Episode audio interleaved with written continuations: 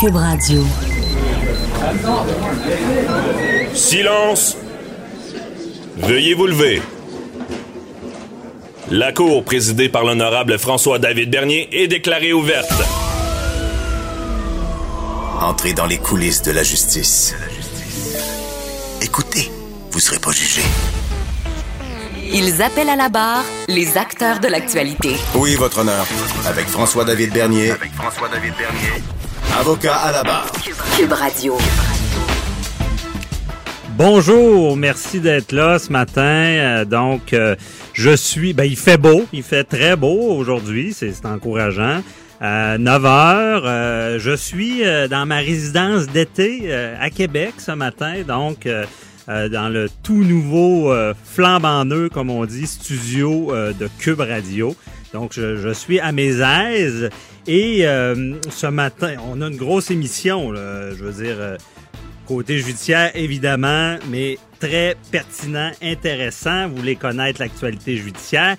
Et je vous rappelle, c'est une, une émission interactive. Donc, il y a un numéro où est-ce que vous pouvez nous écrire, nous rejoindre. On vous invite à le faire. Ça va bien jusqu'à maintenant. Et je rappelle le numéro 1-877-827-2346 ou 187 Cube Radio, pour ceux qui ont pas retenu le numéro, ou allez sur, sur le Facebook, il est là, ça va bien aussi. Euh, Écrivez-nous sur le Facebook aussi, on va vous lire. Euh, donc, euh, ce matin, je vous fais, euh, comme à l'habitude, euh, ma revue de l'actualité judiciaire. Et pour les cœurs sensibles, bon ben, non, continuez à écouter, je vais vous présenter ça. Mais évidemment, en judiciaire, c'est pas toujours euh, rose. Il y a des nouvelles qui sont marquantes, qui, qui, qui nous touchent, parce que des fois, ça parle d'enfants. Ben, tous les parents le savent, on parle d'enfants, ça nous touche. Donc, euh, et là, une nouvelle ce matin, euh, ben c'est c'est une peine qui a été qui, est donnée à une mère. Dans le fond, cette mère-là, là, euh, elle aurait facilité les abus sur sa fille. Imaginez, imaginez un parent qui est là pour protéger son enfant. On sait, c'est la mission première, euh, de protéger son enfant. Et là, il y a un monsieur qui est déjà euh, ben, accusé, condamné, pédophile, euh, qui a abusé sa fille. Il l'a abusé pendant près de deux ans, jusqu'à dire même que euh, c'était sa blonde. OK, une petite fille de 9 ans. 9 ans, le monsieur a 70 ans. Donc, il a profité. Et ce qu'on apprend, et en, en passant, il y a eu six ans d'emprisonnement. Bon, j'aurais pas le temps ce matin de faire tout le débat, mais ouch, tu crime contre la personne, on le dit, c'est des tueurs d'âmes, OK? C'est des, des les, les enfants sont vulnérables, on abuse d'eux, c'est des séquelles à vie, OK? On le sait.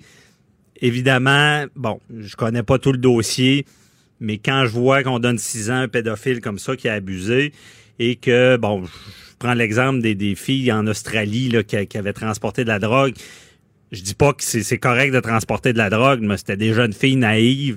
Elles ont eu sept ans de prison là, en Australie. Bon. Des fois, je pense qu'il faudrait refaire nos devoirs et séparer les crimes contre la personne contre, euh, comparé à d'autres crimes. Donc, dans ce dossier-là, c'est terrible ce qui est arrivé. Et j'en viens euh, à, à la nouvelle. La nouvelle, c'est que sa mère facilitait les abus. Elle permettait euh, à l'agresseur d'aller abuser sa fille au lieu de la protéger. Heureusement, euh, la justice suit son cours et c'est des, des, des graves accusations dans le sens que c'est une, une forme de négligence criminelle. On le sait, la négligence criminelle, le geste déréglé téméraire ou euh, de, euh, dans le fond, de, de ne pas, euh, lorsqu'une loi aussi, on la respecte pas, parce que sachez que en matière d'enfants, euh, c'est rare, là, parce qu'il n'y a, pas de loi criminelle qui nous oblige à aider le monde, mais en matière d'enfants, la loi la protection de la jeunesse le dit, c'est vraiment, c'est une obligation. Vous êtes témoin d'agression, c'est une obligation de dénoncer les autorités. Les autorités, c'est qui? DPJ, Direction de la protection de la jeunesse, police. La police, ça va bien. 911, c'est facile. Donc, c'est une obligation. Et lorsque quelqu'un est témoin de tout ça et on le prouve, faut le prouver. Là, dans ce cas-là, il y a une preuve là, assez accablante parce que c'est la, la sœur de la petite fille qui, qui a filmé ça. Parce qu'au début, on croyait pas, on croyait pas ce qui arrivait. Donc, cette personne-là, un, l'agresseur, c'est très grave, c'est réglé. Mais la mère, il faut que l'exemple soit donné. Ça se fait pas laisser quand, quand, quand notre enfant le, le, le permettre, imaginer, permettre l'agression. Euh, Il y a des exemples. Hein, c'est, arriver puis débarrer à la porte pour que l'agresseur ait agressé. On, on peut. Il est arrivé des cas des fois où est-ce qu'il y a eu des agressions, le parent ne savait pas ou on prouvait pas trop. Mais quand il y a un geste, peut-être pas le bon mot positif là, mais en voulant dire je débarre la porte pour que tu agresser mon enfant. On s'entend que c'est une forme de, complicité. Et euh, il y, a aussi même des incitations à des contacts sexuels. C'est qu'on sait pas tout le, topo, là. Désolé ce matin, j'ai commencé avec de quoi qui, qui, est un peu difficile à, à entendre, mais c'est pas fini, mais parce que deuxième sujet marquant de l'actualité, Adèle Sorella. Bon. Adèle Sorella, c'est la, dame qui, euh, qui a tué ses deux enfants. Euh, on sait pas trop la cause de la mort. Ce serait par champ hyperbore. Il aurait manqué d'oxygène. Toute une saga. Il y a eu deux. C'était le deuxième procès. Euh, et le juge, ben non, la couronne plaide. Puis ce qui plaide, c'est pas fou. C'est tuer ses enfants est le pire crime. Bon. C'est conséquent de ce que j'ai dit tout à l'heure, faciliter une agression. Et là, meurtre d'enfants, c'est ses propres enfants. On l'a vu au Québec, ça nous indigne. Euh, il y a eu le cas de Turcotte, où est-ce que c'était ses deux, enfants étaient reconnus coupables. Maintenant, Adèle Sorella est coupable. Et la nouvelle, c'est que on parle d'un meurtre deuxième degré. 10 ans minimum. Donc, on, ben, c'est une période, dans le fond, entre 10 ans et 25 ans. Mais dans ce cas-là, on a donné le minimum, donc c'est 10 ans. Mais rappelez-vous, c'est la prison à vie. Euh, et à vie, euh, ça veut dire que on a, excusez l'expression, on a une pogne sur la personne tout le temps, même si on la libère, même si elle est en libération conditionnelle, on pourra toujours la surveiller. Et euh, 10 ans, pourquoi on, on, on, donne le minimum? Vous allez dire, hey, c'est terrible, pourquoi le minimum? Donnez-y le maximum? Ben, dans ce dossier-là, il y avait toute une histoire de, de, de, dépression, de euh, peut-être de maladie, maladie mentale. Et ce qu'on on se rend compte, c'est que elle avait de graves problèmes. Parce que même encore maintenant, elle dit, je veux dire, elle vit un deuil euh, de ce qui s'est passé.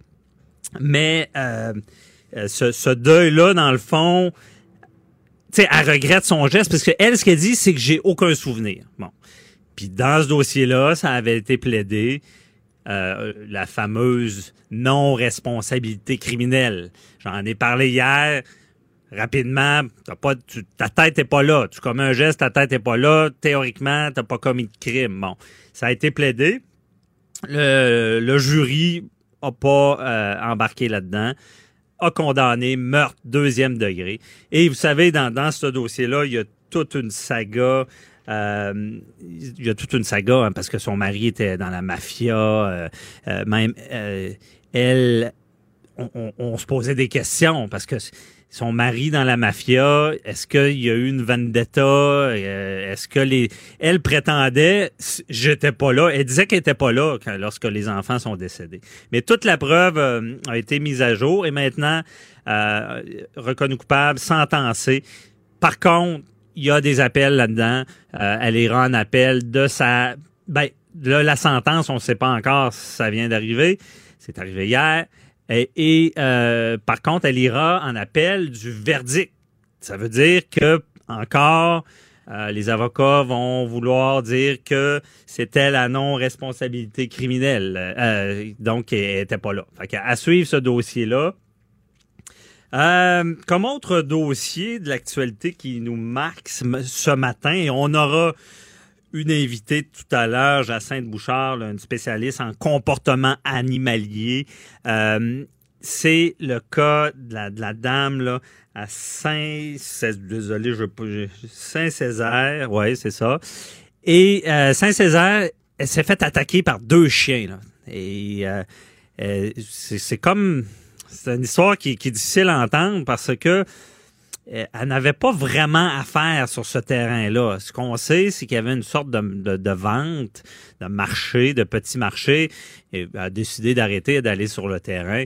Elle se fait attaquer, mais là, on ne sait pas exactement son état. Ça semble être grave par des chiens. Et encore une fois, bon, on le sait, c'est d'actualité. Est-ce que c'est des pitbulls? Il y a une loi, même à Montréal, ben, une loi, un règlement. Les chiens dangereux, euh, on pense à Madame, Madame Wagner qui avait été tuée par un pitbull. C'est terrible de penser à ça. Euh, de, de, penser que nos, des animaux de compagnie comme ça ont cette capacité-là.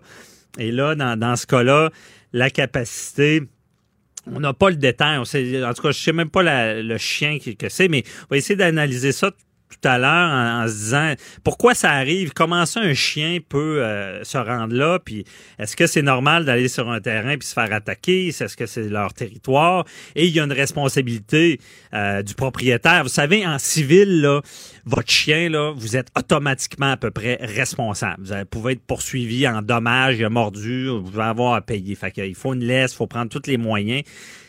En droit criminel, ben, ça prend une négligence criminelle. Ça veut dire que si vous saviez que votre chien était dangereux, euh, si vous êtes totalement négligent, vous le laissez avec des enfants sans surveillance. Euh, donc, euh, sais, tout ça va être analysé dans ce dossier-là. Préparez vos questions. Cube Radio vous offre les services juridiques d'avocats sans frais d'honoraires. Appelez ou textez. 187 Cube Radio. Cube Radio. 1877 827 2346. La loi anti terroriste. Euh, c'est euh, bon, ça revient dans l'actualité. Euh, c'est une loi, là, je veux pas toutes les dates, mais c'est ça a beaucoup évolué. C'est une loi même. Il y a une époque on n'entend plus parler. Ça avait été peu contesté. On disait on allait trop loin parce qu'il y avait des détentions préventives. Euh, on, on, donnait plus de pouvoir aux autorités pour justement chercher les méchants ou les personnes qui pourraient commettre des attentats terroristes, des accusations dans le code criminel qui sont rares aussi de dire ben si tu vas à l'étranger pour tenter de faire du terrorisme, on va t'accuser, puis tu seras condamné, puis tu feras de la prison. C'est arrivé au Canada. Donc, des, tu sais, parce que souvent, en droit criminel, on est beaucoup plus, t'as commis de quoi, ben, on te prend, puis on, te condamne. C'est assez rare qu'on est préventif, mais tout ce qui est loi antiterroriste, pour éviter on a vu dans l'actualité des, des drames, là, il est arrivé des drames avec tout ça, et on, on veut avoir des outils pour prévenir éviter. On veut pas rien dire, oh, on le savait, mais on, avait les mains liées, on n'a pas pu rien faire. Et là, euh, il y a deux groupes d'extrême droite ajoutés à la liste canadienne d'identité des terroristes. Donc, il y a une liste, la blacklist, on peut dire, de terroristes qui est réputée. Et là, ce qu'on voit, c'est pas seulement des affaires religieuses, c'est de l'extrême droite. Euh, et même, je pense que dernièrement, il y a un rapport qui a été euh, déposé on tente d'évoluer dans ce domaine-là. Et qui de mieux que Paul Laurier, ex-enquêteur à la Sûreté du Québec, pour nous en parler? Bonjour, Paul. Bonjour, ça va bien? Ça va très bien, merci d'être là. Euh, donc, euh, on va commencer. Euh, je, tu vas pouvoir m'expliquer un peu mieux. Il y, a, eu un rapport de déposé il y a, pas longtemps. Là. Ben, en fait, il y a le rapport, euh, il y a le rapport annuel du euh, gouvernement canadien et il y a le rapport aussi du SCRS. Le rapport du SCRS a parlé de la menace terroriste au Canada. Le SCRS a fait un bilan annuel et clairement a identifié euh, l'extrême droite comme. OK, mais Paul, SCRS, peut-être rappeler à nos auditeurs, c'est quoi? C'est le service de renseignement canadien. Dans le fond, on est, euh, on est, euh, il est membre aussi d'un club select, ce qu'on appelle le Five Eyes, dans la mesure où on est, il y a cinq euh, intervenants où ces gens-là ont une collaboration assez étroite. États-Unis, Angleterre, on a le, Canada, la France, et donc c'est des pays. C'est comme les services secrets canadiens, là, c'est ça. Oui, c'est des gens qui sont capables d'écouter des pieds, d'avoir des services euh, satellites. De, c'est des gens, euh, en fait, qui ont une technologie assez performante. Donc, ces pays-là, euh, le, le, CRS fait partie de cette de ce club select-là avec le Canada. Et ces gens-là échangent l'information sur la menace terroriste qui se qui, qui puis c'est une mouvance, on le voit, ça change. De, on l'a vu avec l'État islamique, on ne parlait que de ça il y a trois ans. Maintenant, euh, la menace euh, a été réduite. Le, menace, l'intérêt est encore là, l'idéologie est encore là. L'État islamique est en, on pense qu'il est en train de se refaire. Mais c'est toujours des mouvances. On parlait d'Al-Qaïda en septembre 2001. Donc, le SCRS est une agence de renseignement. C'est une agence qui a une euh, portée légale, qui a quand même beaucoup d'outils légaux, peuvent faire plusieurs choses au niveau juridique, mais c'est pas une organisation qui va vous accuser. OK. C'est pas, des policiers. C'est pas. C'est pas des policiers, là. C'est pas des James Bond là, avec le fusil puis euh, des agents secrets, là. C'est-à-dire que c'est pas des gens qui vont aller à l'extérieur, c'est pas des gens qui ont le permis euh, de euh, dress to kill, mais qui peuvent aller sur les terrains de combat, qui peuvent aller, ils vont travailler avec les militaires, vont travailler avec le Centre des télécommunications canadien, qui lui partage beaucoup d'informations, beaucoup de technologies au niveau euh, parce que le Canada est riche, comme est un pays nouveau, le Canada est riche au niveau des, euh, des technologies, au niveau mhm. des, des, canaux de communication. Donc, on fait partie de ce club-là. Et eux, le mot-clé pour le CRS, c'est l'information. C'est les spécialistes de l'information. Ben, c'est des renseignements qui vont être divulgués plus ou moins parce que le renseignement, euh, on dit toujours c'est le fun de le savoir, mais un coup, on, quand on le sait, on fait quoi avec ça? Exemple, ne peuvent pas parce que la, méthode de, de cueillette d'informations est très différente de la police. Ils ne sont pas soumis à Stitchcomb. Euh, souvent, on voit euh, Stitchcomb qui est l'obligation de divulgation de toute l'information, de toutes les, euh, les informations d'enquête. Euh, la Cour suprême a statué là-dessus. C'est un cas d'arrêt de la Cour suprême. Donc, c'est, c'est une agence qui est entre les deux, qui va collaborer, qui était, exemple, quand j'étais à, à l'équipe intégrée sur le renseignement, on avait des agents du SCRS qui nous donnait de l'information, qui prenait de l'information, mais c'était de l'information qui était, entre guillemets, divulgable, qui était obtenue de sources euh, qui pouvaient être corroborées à la Cour, parce qu'on sait, à la Cour, vous devez, mhm. si vous, affirmez, vous affirmez une chose, vous devez le prouver, vous devez avoir les documents en support, vous devez avoir les témoins, vous devez avoir les déclarations qui sont en support. Ben oui, ça doit être pris légalement.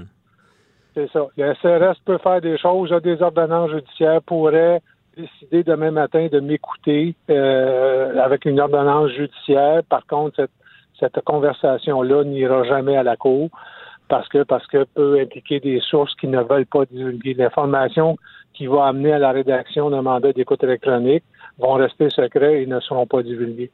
OK, je comprends. c'est vraiment euh, dans le préventif. Puis euh, est-ce que, puis même on, parlait des détentions préventives qui sont possibles. Là, on parle de l'écoute, on peut la détention préventive pour peut-être éviter un, acte terroriste. Oui, ben, quand on a commencé après septembre 2001, il y avait même le pouvoir, les juges avaient même le pouvoir de contraindre quelqu'un à témoigner et parler. Le silence n'était pas accepté. Et avec la clause non-obstant, ben c'est une clause qui euh, c'est une clause qui a disparu après cinq ans, après l'étude au, Parlement. Euh, les clauses non-obstant sont souvent utilisées pour ça. Oui, oui, une oui, il y a une dérogation. n'a pas été renouvelée. Ça n'a pas été renouvelé. Donc, encore là, la nouvelle loi euh, sur le gouvernement Harper, ben, il y a des pouvoirs de contrainte, des pouvoirs de détention, euh, des pouvoirs. On peut empêcher quelqu'un de, de, de, de, partir. Euh, à l'époque, c'était sur les terrains de, l'État islamique, l'Irak, la Syrie. maintenant, mhm. ces, ces, ces, ces articles-là sont, sont moins utilisés, mais on peut encore le faire. Mais, tu sais, à l'époque, ça fait fait quelques années, on disait c'est abusif, on peut, on peut emprisonner les gens. on, revient euh, à des États justement euh, tyranniques qui, qui, détiennent des gens sans les accuser. Est-ce que c'est le cas ou on exagérait? Euh, ben, moi, je pense que ça dépend toujours. C'est une balance. Hein. La, justice est une balance et on va toujours réagir à une menace. Et la justice a tendance à être à l'arrière des à l'arrière des phénomènes sociaux. Euh, les lois sont souvent caduques par rapport à ce qui se passe. Si on utilise une, oui, il y avait des pouvoirs de contrainte, il y a des parents, on a des combattants qui sont partis, entre autres, euh, qui sont présentement détenus euh, par les Kurdes et qui doivent revenir. Les Kurdes disent, ben, ces combattants-là, vous devez les emprisonner chez vous et les, les citer à procès. C'est une, une, complexité. Vous faites quoi si vous savez que quelqu'un est, est allé en Syrie combattre pour l'État islamique et un passeport canadien veut revenir ici? mais vous avez la preuve est difficile à accueillir. Vous devez. Alors, c'est toujours une balance, c'est toujours de dire la protection du public, qu'est-ce qui est acceptable, pas acceptable. Euh, On n'est pas à l'époque, on n'est pas une, république de bananes. On a quand même, quand on détient quelqu'un, il y a quand même des droits des avocats, il y a quand même des recours, il y a quand même plusieurs euh, étapes juridiques. Mais oui, c'est une balance. Pour certains, c'est abusif. Pour d'autres, c'est normal. Pour d'autres, ça va passer loin. Fait mais de nos jours, moi je me rappelle, on contestait ça avant toute une séquence d'attentats. Je pense que on veut être en sécurité aussi de nos jours, avec ce qu'on voit dans le monde. Oui, puis la mondialisation, et, en lisant, en parcourant le rapport du SCRS, ben en fait, tout le monde le dit, la, criminalité, la, parce qu'on parle plus de terrorisme, on parle d'extrémisme, on a enlevé, on a enlevé beaucoup de, de saveur religieuse, la pensée terroriste extrémiste, hein, elle, se elle se diffuse dans plusieurs véhicules, plusieurs organisations. C'est pour ça qu'on va mettre des organisations sur une liste terroriste. OK. n'est pas uniforme d'ailleurs. Vous pouvez être sur une liste au Canada, mais pas l'être aux États-Unis, puis pas l'être en Europe. Puis par contre, vous pouvez être sur aucune liste, mais vous n'aurez pas le droit de voler. Vous pouvez, ben, pas être un terroriste ou un extrémiste, vous n'avez pas le droit de voler. OK. Il y a la liste de vols, il y a la liste des, des, des, terroristes présumés. Ben, c'est ça, parlons-en justement de la liste. Et c'est ça, ça, ça marque, ça, ça, tu dis, dans le fond, on peut plus dire relier la religion au terrorisme. C'est l'extrémisme qui est au terrorisme, c'est ça? oui, mais c'est exemple, si on parle de l'État islamique où il y a le mot islam, mais le gouvernement canadien a fait en avril une demande d'expurger toutes les allusions. On peut pas dire, on peut plus parler de terrorisme sikh. On va parler de terrorisme euh, euh, d'un mouvement terroriste, mais on ne parlera pas de la religion sikh. On va pas parler, on va éviter, on a expurgé tous les mots pour euh, essayer d'uniformiser le terrorisme, mais on sait très mhm. bien, on peut pas parler, le terrorisme sunnite est très différent. Si vous parlez d'Al-Qaïda et des Hezbollah, euh, deux, euh, deux, deux entités de terrorisme. Euh, bon, ben, il y en a une qui est sunnite, l'autre est chiite. il, y a, il y a des mouvances là-dedans, il y a des caractéristiques importantes pour les gens qui la combattent, pour les gens qui vont la combattre ou qui vont essayer de prouver des crimes, mais le gouvernement canadien a décidé de, d'expurger ces mots-là. Ceci dit, quand vous êtes sur cette liste-là, ça a des impacts importants. Euh, les organisations financières n'ont pas le droit de faire affaire avec vous. Vous pouvez pas vous nommer ou faire avoir un compte de banque. Vous, à ce moment-là, vous êtes comme vous êtes comme un agent, vous êtes euh, réputé travailler pour une organisation terroriste et là vous êtes euh, accusé en vertu de 83 au niveau du code criminel. OK. Si on est on, est mis sur la liste, est-ce qu'on est automatiquement accusé ou? Parce que c'est contraignant ben, être sur la liste, c'est très contraignant. Il faut faire partie d'un groupe. OK. Euh, le groupe est terroriste. Si vous êtes une, personne recherchée pour terrorisme, c'est différent. Il faut faire, il faut que la justice au Canada vous donne le droit. Il y a même une cause en Ontario où on parle d'une personne qui a, euh, avec un couteau, été acquittée pour euh, pour non-responsabilité criminelle. Puis là, il y a une deuxième accusation, on va en appel parce que cette personne-là, on n'a pas prouvé le fait qu'elle appartenait à un groupe euh, terroriste, à l'État islamique dans ce cas-là. Et puis là, il y a un débat juridique. Est-ce que le fait de faire des actes au nom d'un groupe vous met automatiquement un membre de celui-ci? Donc, c'est un débat judiciaire qui va avoir lieu au Canada. Oh, OK. Gros débat, là, parce que ça va être difficile à tracer la ligne.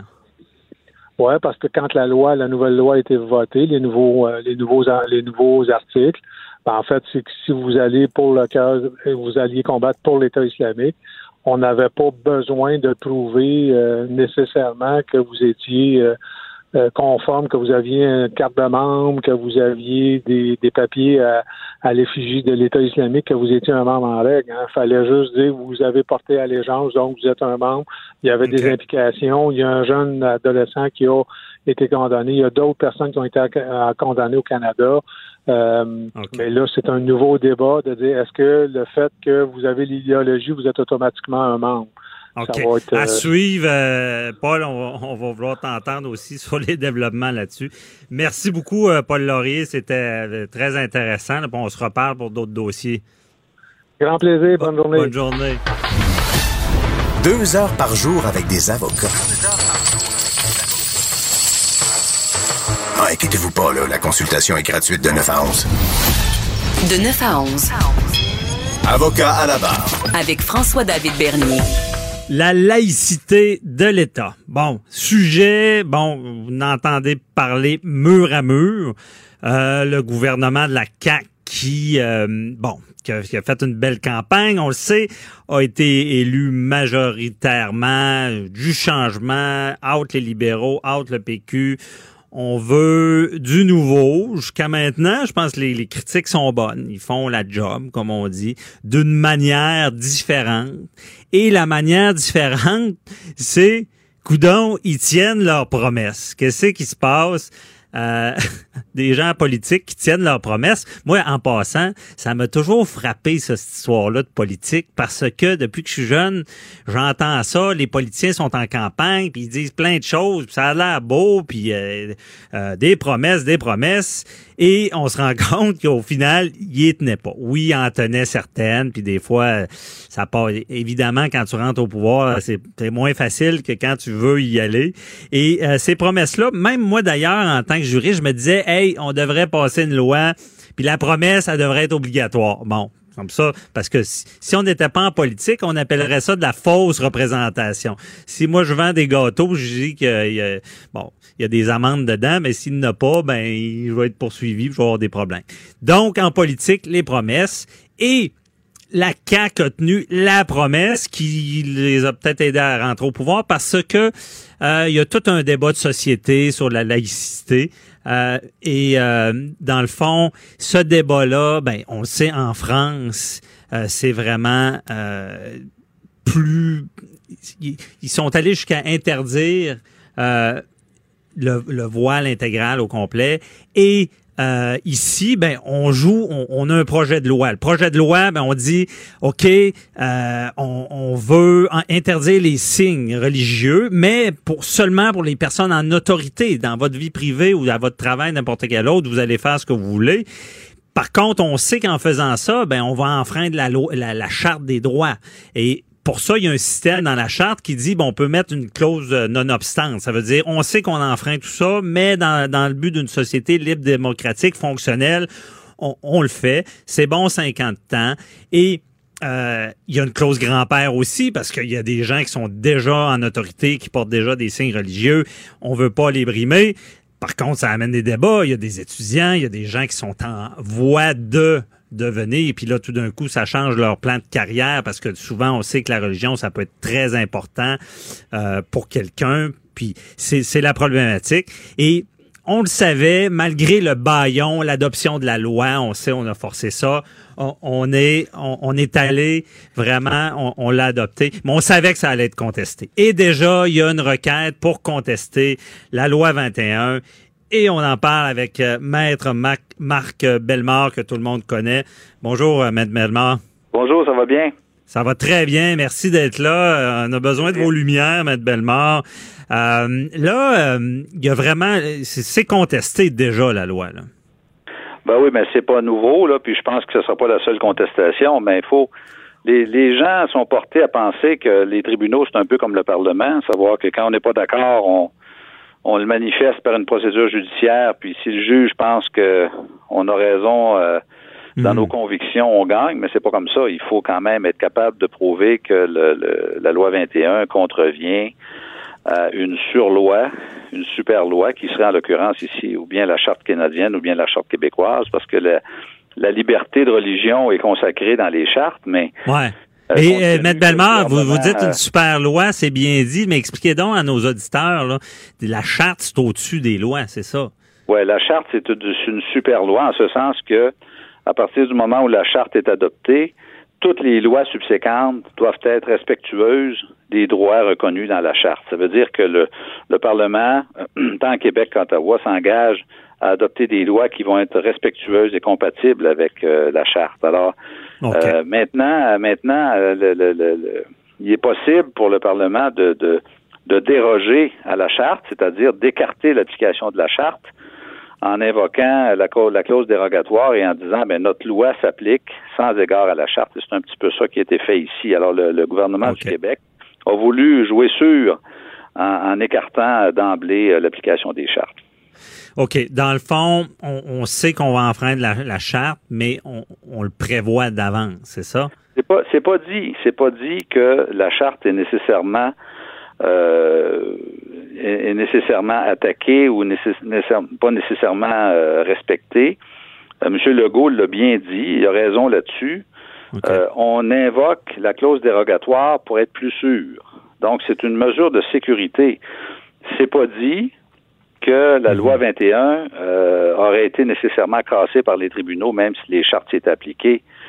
Mais euh, il a voulu éviter un peu ce que le premier ministre Bourassa, à l'époque, avait vécu avec la loi 101, euh, parce que la loi 101, au niveau de l'affichage, avait été cassée par la Cour suprême et le, M. Bourassa avait été obligé d'adopter la loi 178 en invoquant cette fois-ci la clause dérogatoire pour pouvoir euh, imposer le français comme langue dominante euh, dans l'affichage intérieur et comme langue unique dans l'affichage extérieur. Alors, euh, le gouvernement de la CAQ a décidé de ne pas vivre ce, ce, ce, ce risque-là. Mhm. et d'invoquer au départ la clause non-obstant, ce qui fait que ça va être, à mon avis, très difficile pour les tribunaux de, de casser cette loi-là. De casser ça. Mais pour les, les gens, nos auditeurs, on, on a un réflexe de dire, coudon, euh, c'est comme euh, il euh, la force pour passer ça parce que en voulant dire il pense pas que ça va passer le test des tribunaux. Pourquoi pourquoi il laisse pas le, tribunal se pencher sur la validité? Ça va pas à l'encontre de, nos droits. Il y a peut-être cette réflexion là quand on impose un peu on, prévoit d'avance qu'on ça nous tente même pas d'avoir le test du tribunal? Oui mais ça c'est les gens qui sont pas d'accord qui vont dire ça mais les gens qui sont d'accord avec la loi 21 sur le fond euh, considèrent que le gouvernement doit prendre toutes les mesures pour s'assurer que sa loi va tenir la route et qu'elle va véritablement s'appliquer. Et vous savez, pour le Parlement euh, québécois, d'adopter une loi avec le risque que les ça, ça donne ouverture à toutes sortes de débats devant les tribunaux qui risquent d'être interminables jusqu'en Cour suprême. Ça veut dire un délai, euh, dans un cas comme ça, facilement anticipé de 4 à 5 ans avant que la Cour suprême ne tranche la question, avec une, loi qui n'aurait pas prévu la clause dérogatoire au début, puis qui aurait permis tous les débats et toutes les conclusions. Puis après ça, revenir avec une clause dérogatoire dans, dans, cinq ou six ans. OK. C'est pas nécessairement non plus souhaitable. Moi, je, pense que monsieur, euh, que le gouvernement de la CAQ a pris la bonne décision. Maintenant, est-ce que sa loi va résister? Je pense que oui, mais on verra bien. Parce que, M. Bellam, si cette clause-là n'était pas là, entre nous autres, la loi aurait probablement été invalidée le temps qu'on la teste devant le tribunal. Ça se peut-tu? Oh, c'est possible. C'est possible que les tribunaux rendent des ordonnances provisoires pour suspendre l'application d'une loi en attendant que le fond soit entendu. Euh, mais mmh. euh, ça, ça amène à une espèce de chaos également. Ça dépend. Ça dépend de l'importance qu'on accorde au Parlement, de l'importance qu'on accorde aux tribunaux. Euh, c'est sûr que concrètement, le gouvernement de la CAQ a, l'appui d'une immense majorité des Québécois, surtout des Québécois francophones. Ouais. Un gouvernement qui a le vent d'un voile. Alors, euh, est-ce qu'il y a beaucoup de gens aujourd'hui qui vont lui reprocher d'avoir appliqué la clause dérogatoire? Je suis pas sûr. Je pense pas que ça a été sondé. Mais je pense qu'il y a mhm. certainement autant de gens qui sont d'accord pour des raisons pratiques et des raisons de stabilité et de respect de la volonté du Parlement qui a invoqué la clause dérogatoire que ceux qui sont contre l'idée. Là. OK, je comprends. Euh, Bellemare, euh, il y a une clause, là, ben, la clause grand-père, parce qu'on sait, un débat, euh, les gens en autorité, bon, si, quelqu'un travaillait déjà pour l'État, peut garder son signe. Et, là, il y a tout le débat de dire, ben, euh, les étudiants, ceux qui, qui, sont dans le processus. pouvez-vous nous expliquer c'est quoi cette clause grand-père-là? Ben, c'est une clause un peu qui vise à assurer les droits acquis euh, de ceux qui portent déjà des signes religieux et qui pourraient euh, se maintenir en emploi.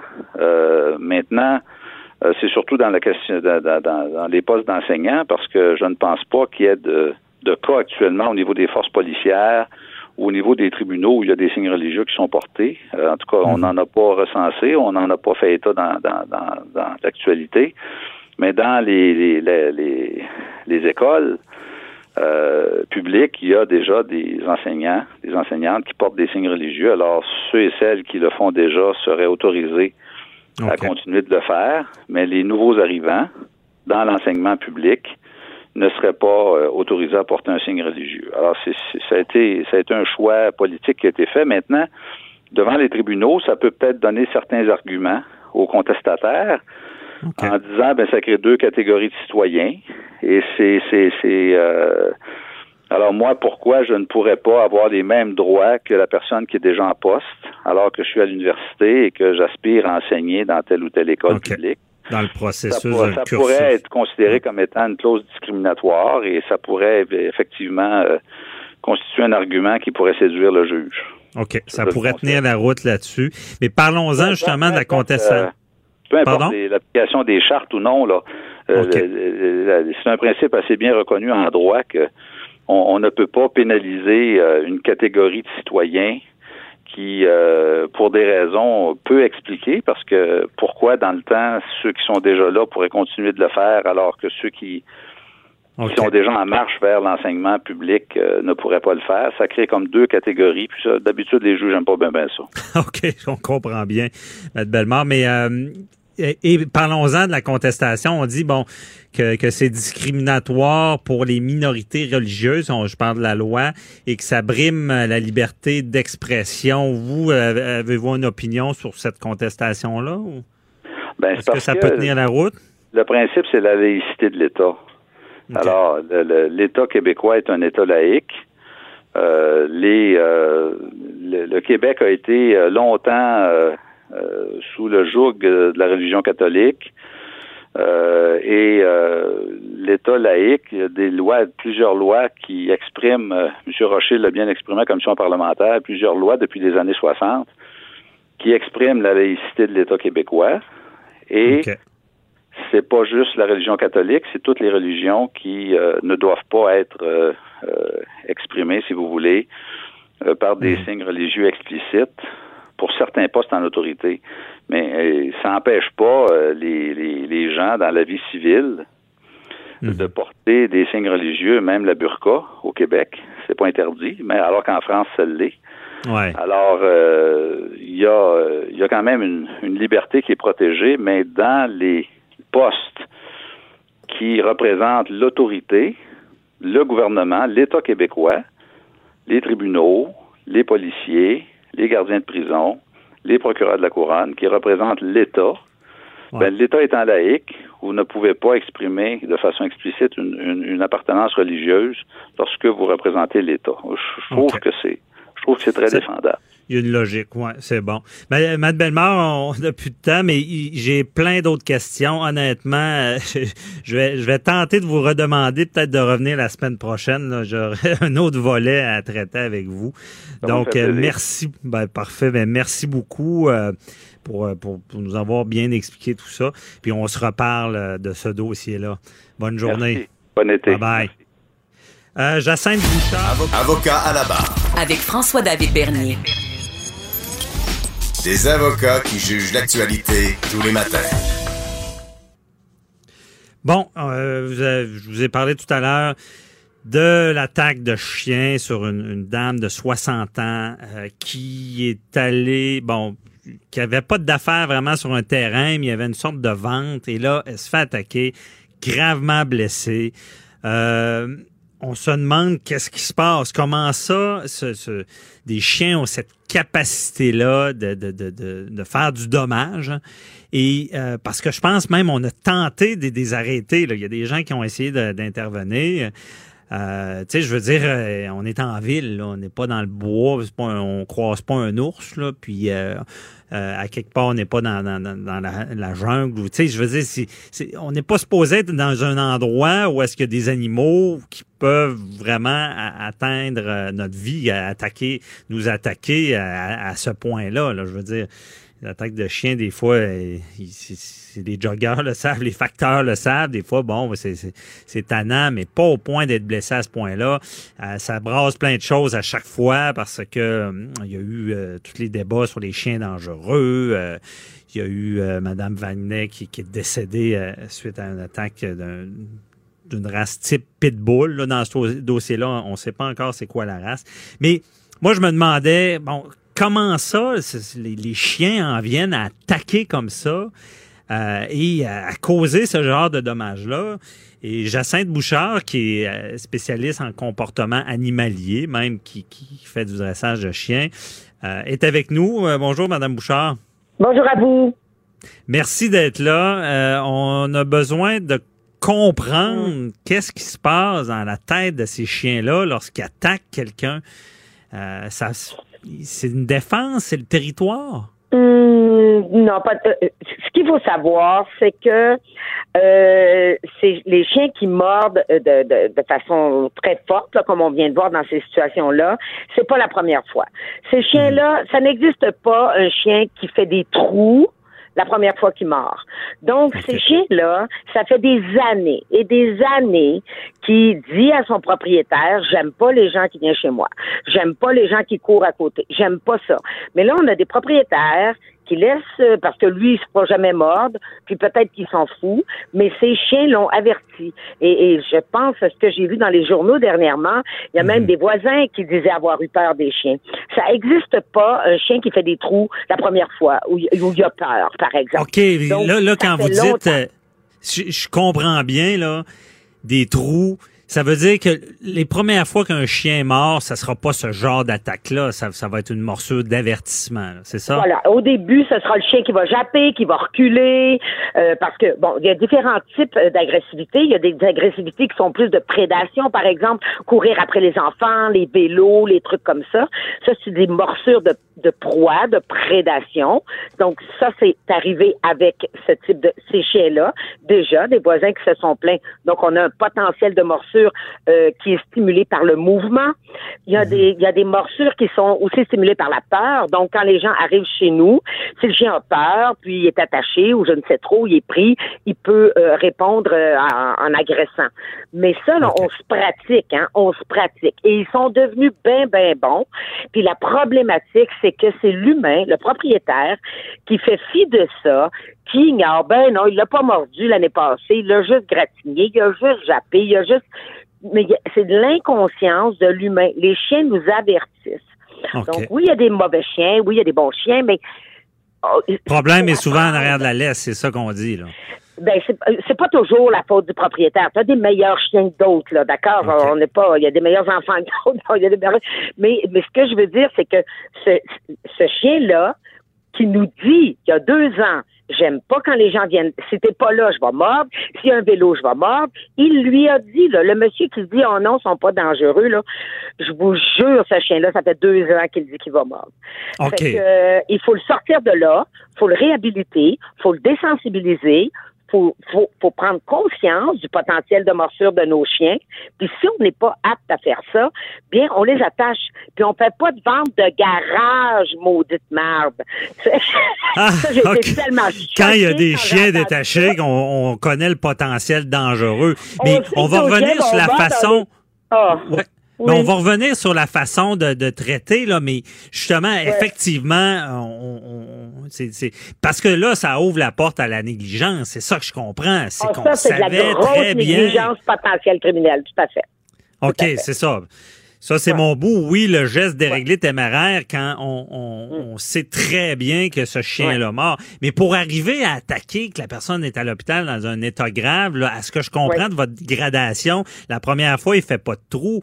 Mais de, de il fait pas de trou à je, je l'envoie à l'hôpital, je le tue. Il y a vraiment des étapes. Puis c'est à quelque part, on sait que ce chien-là a euh, a fait un- sûrement une morsure qui était beaucoup plus grave. Là. Oui, et du fait qu'il soit deux, donc beaucoup d'excitation, beaucoup de rousal qu'on appelle, donc l'excitation de travailler à deux.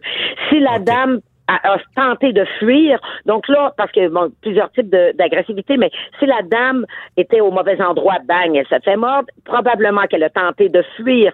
Donc là, on a eu deux chiens qui sont tombés dans l'autre niveau de morsure qui est ah, plus tu bouges, plus je vais te mordre. Donc en plus, le mouvement a probablement stimulé ça. La dame est tombée par terre, elle a dû crier, et là, il n'y a plus de son, plus de lumière. Là, on arrache. OK, mais c'est ça, je veux. Qu'est-ce qui se passe dans la tête du chien à ce moment-là? Il se défend, il s'amuse. Euh, Non, c'est, non. c'est quoi qu'il fait, là, Non, exactement? non, pensez pas, pensez pas à ça. C'est des, ok, des, des morsures, c'est fait à cause, c'est de la prédation. Ça bouge, je l'attaque. Ok, le, le, le, le chat fait ça, les chiens font ça, les font ça. Ça, c'est de l'instinct. Ça court, mais la plupart, 99% des chiens, si le chat arrête de courir, le chien ne mord pas. Il court après les chats, mais il les mord pas. Ça, c'est des chiens normaux. T'as des chiens qui, eux, vont commencer à mordre ce qui bouge. Donc, ils vont mordre les mollets des joggeurs, des cyclistes, des trucs comme ça. Mais il faut que ça arrête là. Puis, il faut pas qu'il ait la chance de le faire puis qu'il devienne bien bon. Parce que la pratique, ça peut faire, euh, ça peut, ça peut amener ça. Puis, il y a OK, mais types- ça m'intrigue, ça. Il devient euh, euh, bien bon dans le sens que Oui. pour lui, ça devient normal? Non, c'est parce que tout est génétique, mais il faut que l'environnement donne la possibilité à ce qui est génétique de, se pratiquer. Donc, si on pratique le, si on pratique un sport, on va devenir bon, si vous voulez. Donc, si le chien a le potentiel, il est génétiquement programmé à courir après des trucs qui bougent. Si l'environnement a fait que dès, le- dès le plus jeune âge, il a réussi à l'attraper, il a réussi à avoir son bonbon, là, dans le sens où il a réussi à avoir du plaisir, à secouer, à jouer avec des togs, à jouer avec les, euh, à, à- à jouer avec l'autre chien, puis là, il attrapait l'autre chien, puis il secouait. Là, il y a beaucoup d'apprentissage qui se fait, puis là, on devient meilleur. C'est comme ça que, que c'est comme ça que les lions apprennent à chasser, ils sont pas bons la première fois. À force de le faire, on finit par mordre un peu plus fort parce qu'on veut pas perdre le truc qui bouge, on va le secouer. L'ingérer, ça, les chiens, quand même, ils ingèrent pas, là, ils dissèquent pas, puis ils ingèrent pas. Euh, merci, mon Dieu, là. Mais euh, je travaille beaucoup avec des loups, là, ça, Ouais. c'est un peu différent. Mais Les, le- le- les chiens domestiques ne vont pas euh, ne vont pas disséquer puis ingérer l'humain. Mais ils vont mordre à plusieurs reprises en secouant. Mais comme notre peau est très sensible, ça déchire extrêmement facilement. Donc, ils vont c'est ça prendre, qui ils vont crée le garder, dommage, Ils vont là. secouer. OK, c'est ça. ça, c'est ra- 100% instinctif.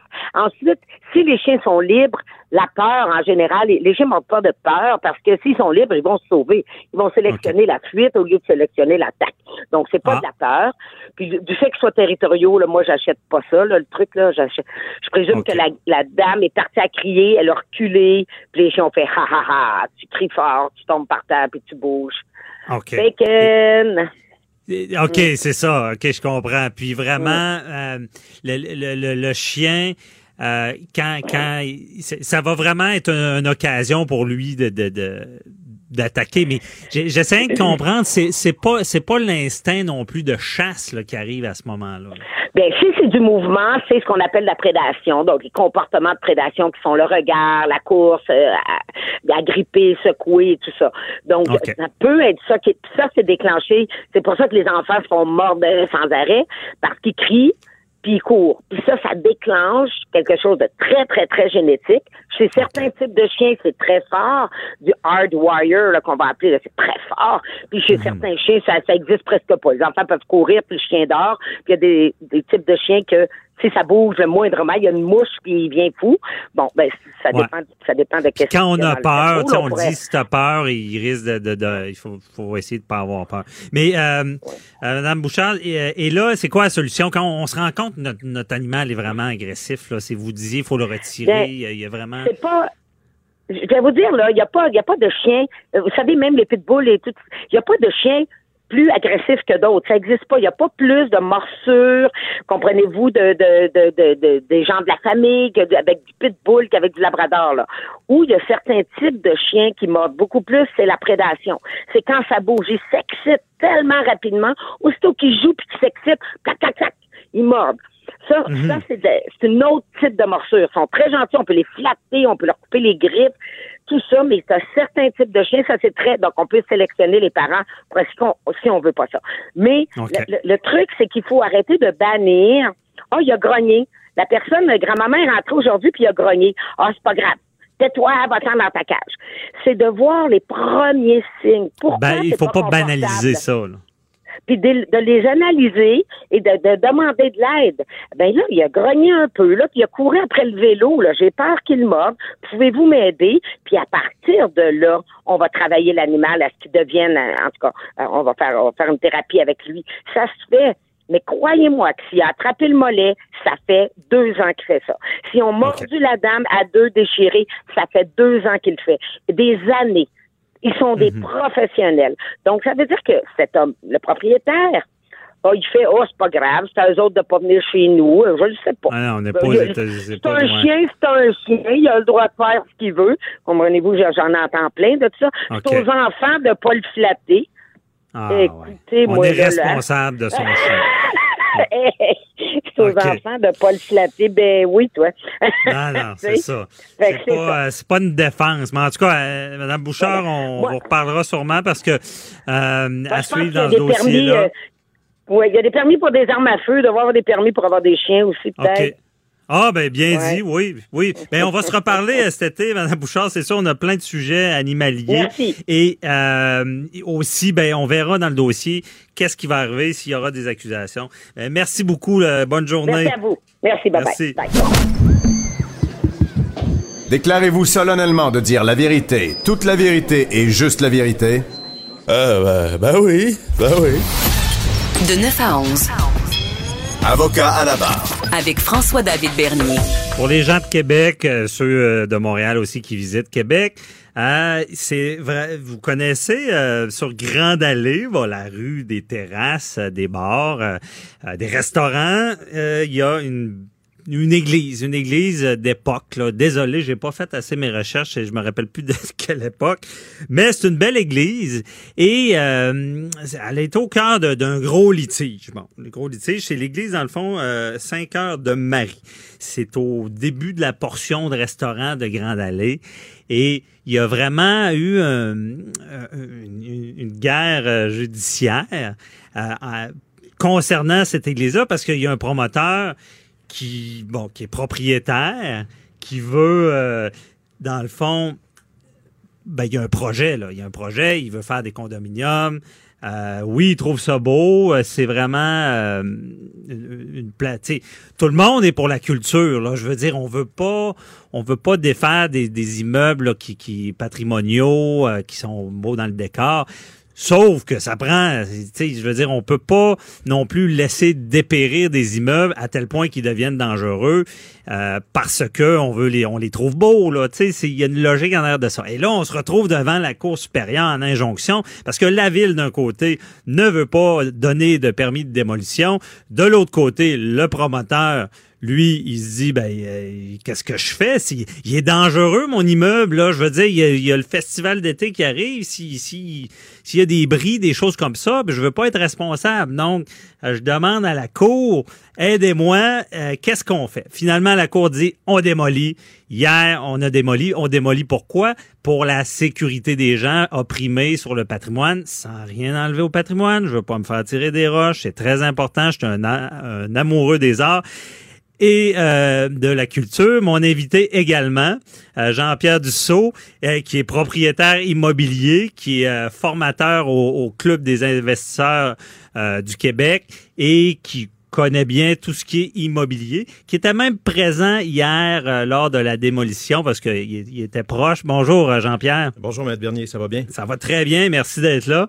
Euh, on, bon, on va commencer par, par un peu plus croustillant. Là. Bon, hier, ça s'est fait, on a démoli et je pense que tu étais, tu as, vu ça de loin. là. Oui, moi, en fait, j'ai un immeuble qui est juste de l'autre côté de la rue, euh, sur Grande Allée.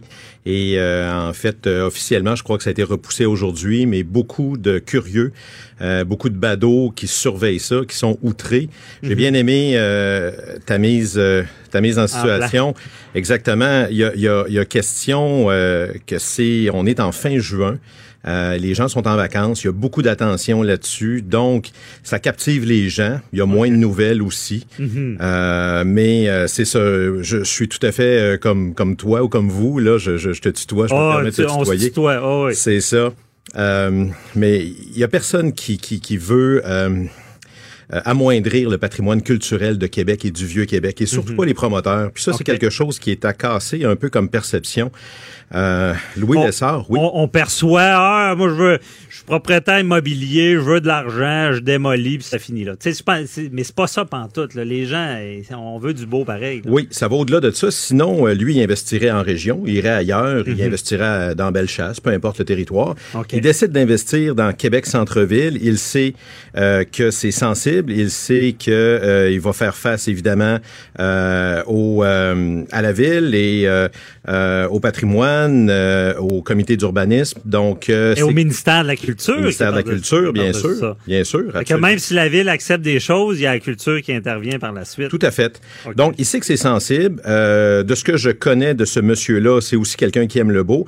Il a présenté plusieurs esquisses. Je crois qu'il est rendu à neuf esquisses de, de, de projets. Neuf, donc neuf euh, plans d'architectes euh, Exactement. qui ne doivent pas être donnés non plus? Ben non, ben Ouais. non, à coût de dizaines de milliers de dollars. Et moi, j'ai vu les dernières moutures. D'ailleurs, sont, ils sont rendus publics. Euh, C'est très beau, c'est très léché, ça s'intègre très bien. OK. Euh, et euh, c'est ça, malheureusement, il passe un petit peu là, pour euh, euh, le salaud là, de service présentement, mais à la base, ce sont les communautés religieuses aussi qui ont décidé de mettre en vente euh, l'Église et le terrain aussi. Mhm. Puis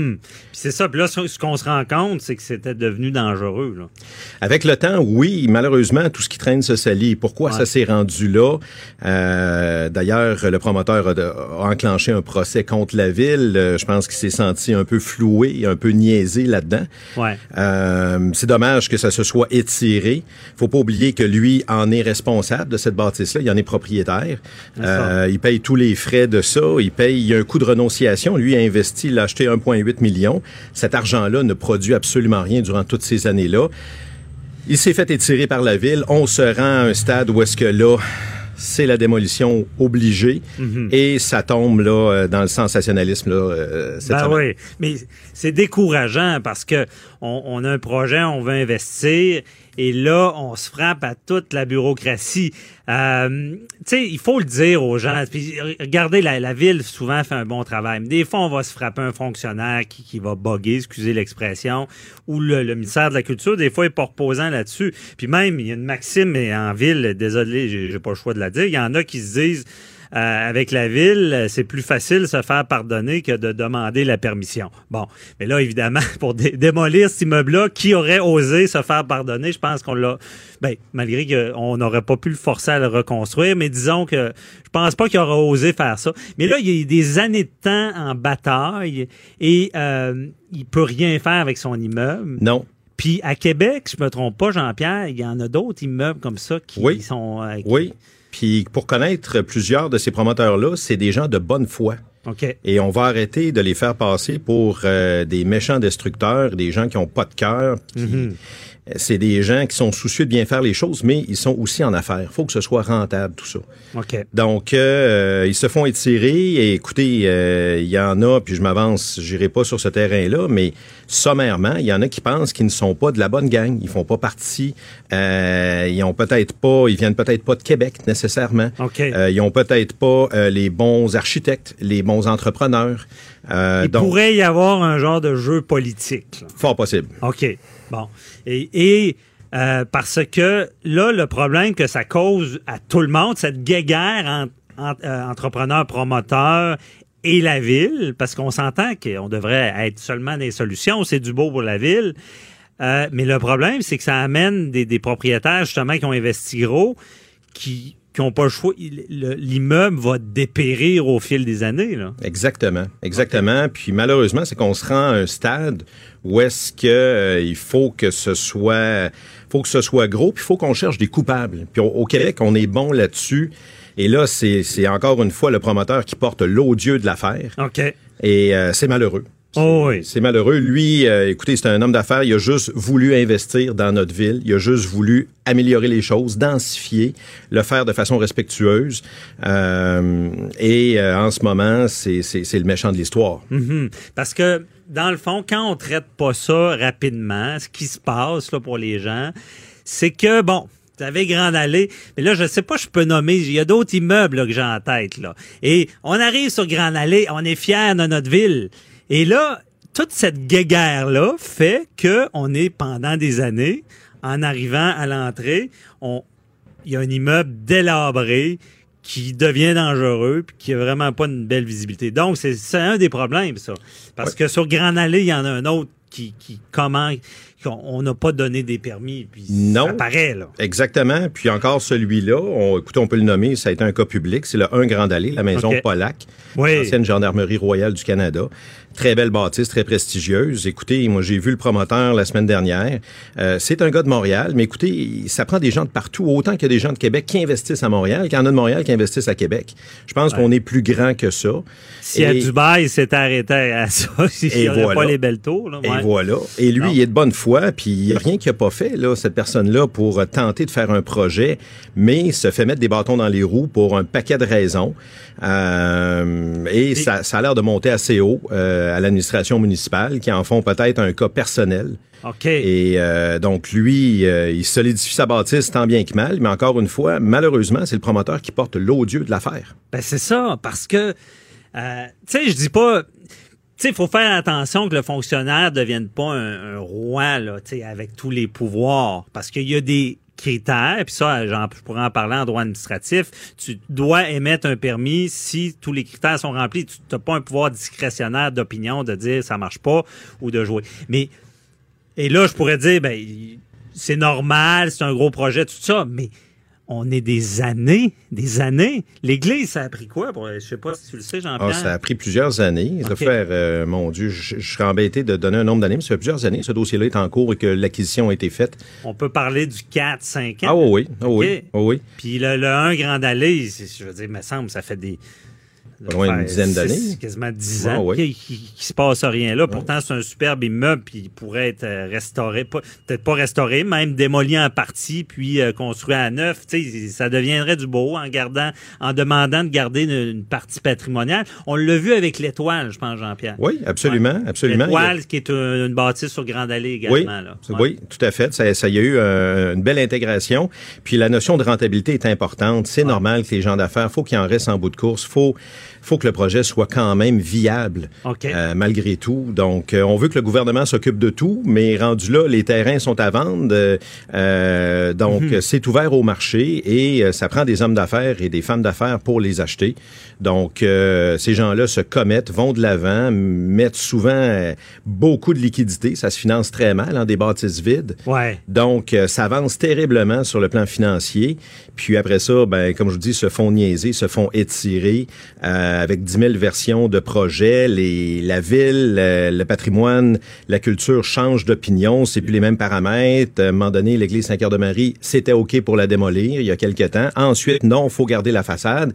Lui, la façade, ça coûte 10 millions. Donc, il recule de 10 millions dans son projet euh, pour conserver ça, alors qu'il y a sans doute d'autres façons de faire, peut-être des belles maquettes à l'intérieur, des projections, des fresques, des façons de remettre en valeur le bel emplacement que c'était, Mais sans nécessairement avoir des, des obstacles architecturaux importants qui bloquent le projet. qui bloque après après des analyses d'années, qui on revient avec une réponse, recommencer, on va analyser ça. Moi je comprends pas. Et là, et là je le dis. Une fois que la ville s'est réglée, c'est pas fini parce qu'il reste le ministère de la Culture. Moi, je comprends pas, Jean-Pierre, qu'on on Tu sais, euh, mardi prochain, là, regarde, on, on s'assoit autour de la table, là, puis on fait le projet, puis Ouais. on, on sort avec de quoi de constructif. Ça arrive pas, ça, à la ville. Non, non, malheureusement, écoutez, je pense que, comme je vous dis, pour plusieurs raisons administratives, politiques et autres, euh, ça met des bâtons dans les roues et là, on frappe en ce moment, cette semaine, sur la mauvaise personne. OK, ben c'est ça. Mais merci beaucoup, Jean-Pierre. C'était très éclairant. J'aimerais ça te reparler dans l'immobilier. J'ai bien des questions cet été là, sur l'immobilier. Ça, c'est un cas d'actualité.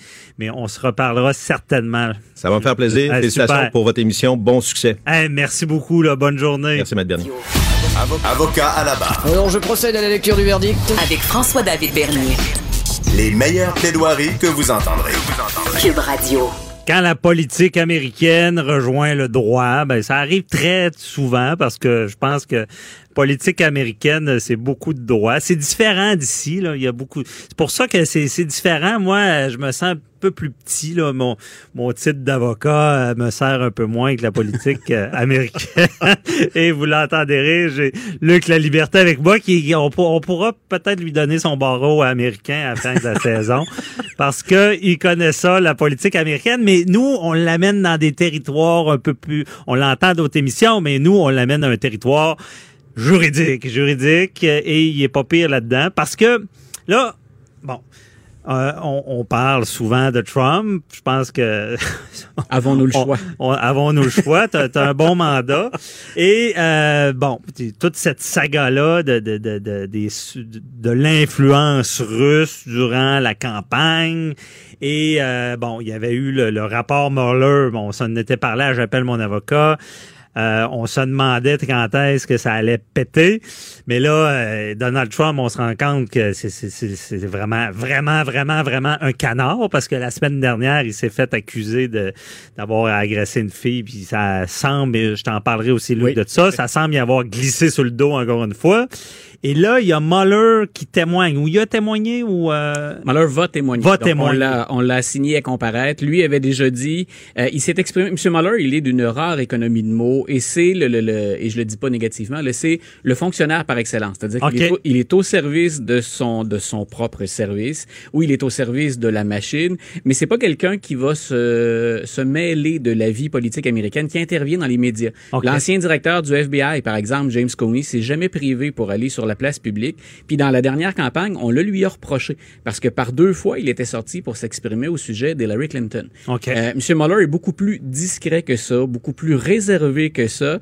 Et quand il s'est exprimé au sujet de son fameux rapport, il a pris la peine de faire une conférence de presse. Et il a dit essentiellement euh, deux ou trois choses à retenir. Dans la première, et moi c'est ce qui m'étonne le plus, c'est il a insisté pour dire à deux reprises, il y a bel et bien eu de l'ingérence russe. Et de ça, on ne parle presque pas aux États-Unis. Qu'une puissance étrangère intervienne dans un processus politique, moi je me disais qu'on soit républicain ou démocrate. C'est grave. Je suis un citoyen américain, mais je veux qu'on règle ça. Donald Trump n'en souffle le mot, il n'en parle pas du tout. Et du côté des politiciens, ben, on, on semble pas mordre à l'os non plus. Mais donc, ça, c'était une déclaration. Clairement, M. Mueller disait, euh, on devrait travailler à éviter que ça se reproduise. On, le- on a tenté le coup du côté des Russes en 2018 aux élections de mi-mandat. Et on sait déjà qu'ils vont tenter le coup en 2020. Donc, c'est important qu'on en parle. Mais ça, pour l'instant, ça semble être sur la glace. Euh, dans les choses qu'il dit aussi, il a dit, je n'ai pas de preuve de collusion. Il y a eu des contacts entre la Russie et l'équipe de Donald Trump, mais est-ce qu'ils ont travaillé de concert? C'est ça qu'il faut démontrer. Que ces gens-là se sont parlé, c'est très, très, très clair. Et il y en a pour qui c'est suffisant pour évoquer la collusion.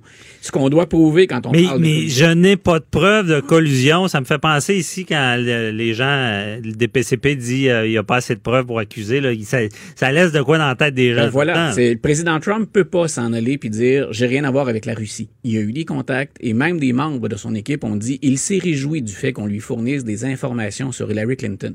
Ce qu'on doit prouver maintenant c'est c'est pas j'ai obtenu des informations, c'est est-ce que je l'ai fait sciemment, organisé pour nuire à mon adversaire? Et c'est ça que Mueller a dit qu'il ne pouvait pas prouver.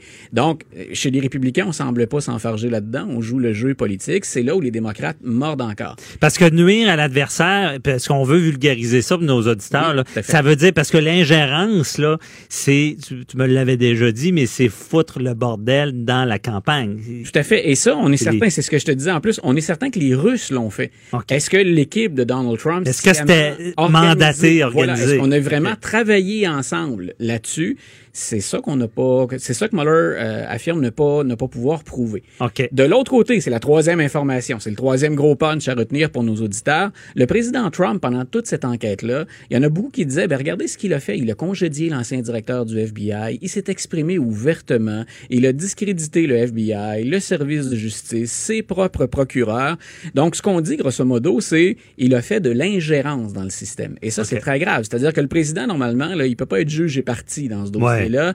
Il doit s'écarter, laisser les autres faire leur travail. Et quand on... on Mais est-ce que je te coupe Oui, l'ingérence là Oui. euh, dans- Est-ce que c'est un peu euh, je congédie plein de monde, euh, je brasse la cage, ça veut dire que les autres là tenez-vous parce que ça va vous arriver si vous marchez pas comme Il y moi. a, il y a une C'est un peu tentative, ça? il y a une tentative assez claire d'intimidation. OK. Ça, il- on, a, on a les preuves. là. Je veux dire, on peut, on peut jouer des extraits, c'est assez clair.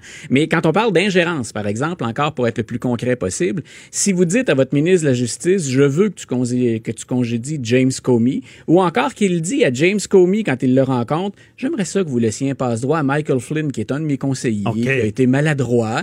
Euh, Quand vous faites ça, vous êtes le président américain et vous dites à votre ministre de la Justice ou au directeur du FBI, voici ce que tu devrais faire, c'est de l'ingérence. Ben, c'est de l'ingérence, puis là, ça nous rappelle notre histoire de Judy euh, Wilson-Raybould, la- le, le Ben, mélange voilà, des là- pouvoirs. Là, on navigue à peu près dans les mêmes eaux. La séparation des pouvoirs. est- Séparation, ouais. Voilà, la séparation des pouvoirs et se joue distinctement au Canada par rapport au cabinet du premier ministre de ce que ça peut valoir pour le président américain. Ça. Mais on navigue dans les mêmes eaux, tu l'as mentionné tout à l'heure, dans deux systèmes qui, par exemple, peuvent pas évoluer en parallèle tout le temps. Ouais. Et M. Mueller, quand il s'exprime publiquement, il dit si j'avais pu innocenter, exonérer le président Trump d'obstruction, je l'aurais fait. Le message qu'il lance quand il dit ça, c'est moi, je peux pas vous dire qu'il est innocent. Et quand il lance, Il aurait aimé dire qu'il l'est, là. oui, et quand il, ben, C'est c'est-à-dire que, c'est-à-dire qu'il y a une directive du ministère de la Justice, c'est intéressant aussi. Il y a une directive du ministère de la Justice qui dit qu'on ne doit pas poursuivre un président dans l'exercice de ses fonctions. C'est pas constitutionnel, c'est propre au ministère de la Justice, Mhm. au département de la Justice. Donc, ce que dit Mueller dans ce temps-là, c'est moi, je peux pas le faire. Mais vous avez les armes, les politiciens, pour le faire. Et c'est depuis ce temps-là qu'à la Chambre des représentants, on se demande est-ce qu'on va lancer une procédure de destitution contre Donald Trump parce qu'il a fait de l'obstruction à la justice? Et c'est le jeu des démocrates, c'est de ramener, et on revient à ta question du départ, l'assignation à comparaître, Robert Mueller qui va se rendre devant la Chambre des représentants, ce qu'on veut lui entendre dire, et je serais étonné qu'il le dise aussi clairement que ça, mais c'est ben vous, on vous a mis la puce à l'oreille, M. Mueller. C'est clair qu'il y a des choses qui vous embêtent et vous l'avez mentionné dans le dossier. Est-ce qu'on doit y aller pour une procédure de destitution? Mais c'est autour de ça que vont tourner l'ensemble des questions. OK, mais c'est ça. Je me posais la question. Donc, le témoignage de Mueller, ce qui donne le plus, plus de détails pour conforter, conforter le, le, le, le, le Sénat à déposer la, la destitution? Ça va, ça va se faire avec la Chambre des représentants. Chambre des Le- représentants. Le Sénat jugerait. Ouais. Si jamais on OK, la c'est vrai, ouais, ce sont les sénateurs qui deviennent des juges dans ce dossier-là. Donc, on veut l'interroger pour avoir plus de détails sur Et- Parce a- que son rapport, c'est écrit, on peut parler d'un coin, mais en l'interrogeant, on, on, on en saura peut-être que plus. ça permet, puis là, c'est- c'est toujours un peu ce qui est regrettable dans ce dossier-là, c'est que c'est un dossier politique. Et ça permet aux démocrates de continuer à enquiquiner puis d'embêter Donald Trump. Je suis pas en train de vous dire il y aura une procédure de destitution. Ouais. Mais assurément, soyons clairs, on emmerde le président avec ça parce que ça garde son nom et ce dossier-là dans l'actualité. OK, je comprends. Mais je comprends. Parce que beaucoup, tu beaucoup sais, moi, j'attends, j'attends la. Je, je sais- depuis le début, je t'en parle, je me demande quand Hey. est-ce que la trappe va fermer sur Trump. Parce que il est en, il s'en sort encore Et bien. écoute, on, on manquera Euh, pas, on manquera pas de sujet, François David, parce Non. que le président Trump, s'il y a une constante, et moi, il me fait, oublions le personnage, là, puis Ouais. les controverses, s'il y a une chose qui me fascine, c'est qu'il étire l'élastique de la justice et de la Constitution américaine, tout le temps, le constamment. Donc, moi, ce qui me passionne, c'est est-ce que le système va réagir normalement à un président atypique ou, entre guillemets, anormal? Ben, je te dis tout de suite, là, je prévision, euh, Trump et normal, ça va pas ensemble, qu'on verra. Et euh, Luc, je te laisse aller dans une autre entrevue, mais euh, la semaine prochaine, on se parle des accusations de Super, Donald Trump. bien content de te Euh, retrouver ici ben au oui, merci d'être là, puis tu vas être là tout l'été. On va mieux comprendre du côté judiciaire euh, tout ce qui est américain. On se souhaite une bonne saison ici. Ouais, bonne saison. Bye bye. Bye bye. Avo- Avocat à la barre. Avec François-David Bernier. Des avocats qui jugent l'actualité tous les matins. On a des questions du public euh, et même on a pu sélectionner des questions qui touchent euh, le domaine criminel parce que on a un criminaliste émérite euh, avec nous, euh, analyste également judiciaire à LCN, à TVA. Vous le connaissez tous, maître Jean-Pierre Rancourt. Bonjour, maître Rancourt. Bonjour à vous, Maître Bernier. Merci d'être là aujourd'hui. Euh, puis même, euh, c'est ça, vous serez, euh, on, on se parlera euh, cet été également. Euh, tout ce qui est euh, de l'actualité judiciaire. Mais aujourd'hui, euh, je voulais qu'on réponde ensemble à des questions euh, du public. Euh, Ouais. ben, dans le fond, c'est des questions, puis justement, elles sont plus axées criminelles et pénales. Et euh, si, si vous êtes prêts à mettre en cours, on peut commencer. Euh, On et- est prêt. euh, Joannie Henry, à la mise en onde, va nous lire la première question. Bonjour, messieurs. Bonjour, Joannie. La première question nous vient de Sylvie de Québec. Elle nous a écrit au studio à commercial cube.radio. Elle nous dit J'ai récemment obtenu une contravention pour avoir stationné mon véhicule dans une place de stationnement impayée. Et lors du paiement euh, du stationnement, en fait, elle s'est trompée dans le numéro de borne. Elle se demande Est-ce que c'est possible de contester le contrat d'infraction? Toujours possible. Toujours possible. Allez-y, Maître. Oui, c'est ça. C'est toujours possible de contester, mais les chances de gagner ça sont peut-être euh, euh, minimes parce que c'est du droit statutaire. Hein. C'est pas comme le droit criminel. Le droit criminel, vous pouvez amener une excuse et avoir le doute raisonnable. Dans le cas du droit statutaire, euh, c'est des infractions d'ordre strict, euh, dans le sens, euh, ben, je vous donne un exemple, vous passez sur une rouge et vous ne pouvez pas venir dire, ben écoutez, euh, j'ai été euh, distrait parce que j'ai échappé quelque chose dans le fond de mon auto, puis j'ai été le ramasser. Euh, donner une excuse comme ça, ça ne compte pas. Alors, dans le cas Mais ma- de Oui. Ma- Mettre en cours, dans le fond, pour euh, nos auditeurs, là, c'est ça, il y a deux sortes d'inf... Ben, il y en a trois. Il y a, l'infraction à responsabilité stricte, c'est, c'est ça que vous dites, c'est le... C'est, euh, exemple, euh, une défense pour un stop, c'est ça. Tu peux pas dire que tu l'as pas brûlé, tu l'as fait. C'est un peu ça? Exactement. Il n'y a pas de- d'excuses. On ne peut pas amener d'excuses parce qu'on n'a pas le droit au bénéfice de- du doute raisonnable là-dedans, dans ce genre d'infraction-là. Ça, c'est pour l'infraction à responsabilité stricte. Puis après ça, je pense a l'infraction à responsabilité absolue. Oui, ça, ça, c'est encore euh, moins de défense euh, dans ce temps-là. Alors, dans le cas de la dame, elle, euh, moi, je lui dis, bon, les chances de gagner sont très, très minces, à moins qu'un juge veuille donner un break, là, mais euh, ça peut toujours se contester, mais les chances de gagner sont mi- minces. OK. Mais là-dedans, est-ce qu'on peut euh, je pense que maintenant on peut dire que euh, on était de bonne foi parce que elle, dans le fond, euh, elle veut payer son, son stationnement. là. Bon, elle, elle stationne. Et là, euh, elle, va, elle va vraiment payer sa borne, mais elle se trompe de numéro. Là. Euh, Est-ce qu'un juge pourrait dire ben puis mettons, elle garde sa preuve, bon, qu'elle a payé, puis c'est vraiment la borne juste à côté. Euh, Est-ce qu'un un juge pourrait dire, ben, euh, quand même, vous étiez de bonne foi et euh, on pourrait vous acquitter parce que vous avez agi avec diligence? Oui, à ce moment-là, ça se pourrait, parce que si, par exemple, elle est crue à ce moment- par le juge, à ce moment-là, c'est la bonne foi est là, la diligence est là, elle pourrait être acquittée, mais euh, c'est c'est quand même mince. OK, c'est plus difficile. Donc, euh, la morale d'histoire, c'est mettre en cours, c'est euh, regardez bien le numéro euh, de votre board, première Voilà. règle. Et euh, deuxièmement, ben, si vous vous trompez, ben, vous de- vous aurez euh, à, à être cru. Et donc, euh, prenez euh, prenez gardez votre ticket de stationnement, toutes les preuves nécessaires pour dire que vous avez payé celle d'à côté. Là. Exact. Avoir un, un bon reçu à l'effet que vous avez payé quand même. Ouais, OK. Bon, c'est bon. Merci. Première question, euh, Joanie, c'est quoi la deuxième? Cette fois-ci, c'est Sébastien de Lévis. Il demande si je me fais arrêter par les policiers sur la route et qu'il me demande de souffler dans la balloune. Est-ce que j'ai le droit de parler à mon avocat avant de souffler?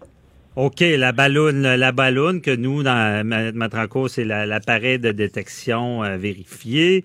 Euh, Ouais. Ça, c'est sur la route, là, le, le- le- c'est quand on est arrêté là, sur la route. Là. Puis, euh, dans le fond, lui, ce qu'il veut savoir, c'est, tu sais, tout le monde a ce réflexe-là, vous le savez, Matranco, on veut parler à son avocat parce qu'on s'est fait arrêter, puis on se dit que ma vie est finie, je vais perdre mon permis, je pourrais plus aller au soccer, euh, je vais avoir un dossier criminel, je pourrais plus voyager. Est-ce que à ce moment-là, euh, on a le droit à l'avocat? Ben non, euh, il y a une exception.